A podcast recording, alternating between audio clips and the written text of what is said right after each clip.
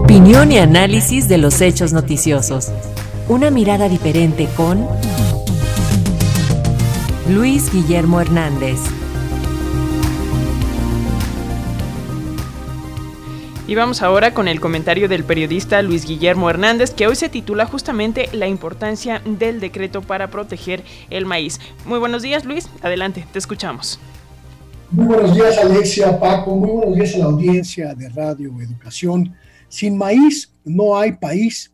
Y para nuestra nación, cuya historia cultural, económica, social e incluso política está ligada ineludiblemente a ese alimento, la frase es una verdad aún más poderosa, más profunda. El maíz, alimento principal de la dieta mexicana, pero también símbolo esencial de las diversas culturas ancestrales, milenarias, que nos precedieron, tiene en México su centro.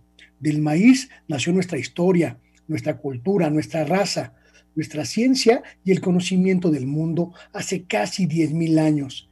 Y México es hoy el territorio que concentra la mayor variedad de maíz del mundo, con más de 60 razas distintas diseminadas por todo el país.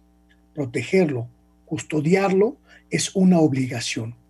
Por eso es tan trascendente el decreto presidencial que a partir de este mes de febrero prohíbe en México la importación, el uso y la experimentación del maíz genéticamente modificado, el maíz transgénico, para consumo humano.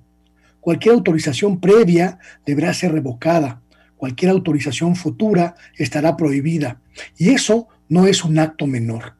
Se trata de la decisión más trascendente en materia alimentaria que se haya tomado en el gobierno mexicano en décadas salvaguardar la salud de la población, garantizar la seguridad y promover la autosuficiencia alimentaria, además de oponerse tajantemente, como afirmó el presidente López Obrador, a que intereses económicos particulares puedan estar por encima de la salud de la población.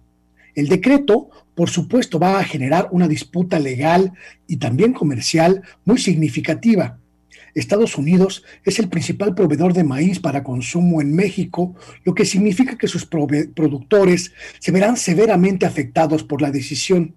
Además, el decreto establece que el maíz transgénico para consumo animal eventualmente también sería prohibido, aunque por el momento seguirá siendo utilizado, como lo dijo el presidente, hasta encontrar una opción mejor.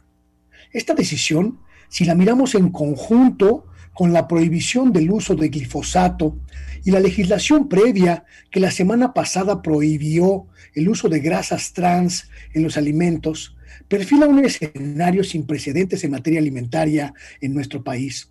No solo se está enfrentando a la poderosa industria alimentaria, sino que regula y pone freno a uno de los atentados más graves que ha sufrido nuestra sociedad, el atentado contra su salud.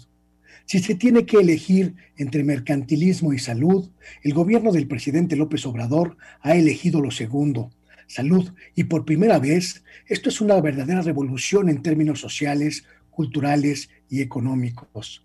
México defiende su alimento ancestral para honrar su origen milenario de pueblo de maíz. Y eso, eso solo pueden ser buenas noticias. Este es mi comentario.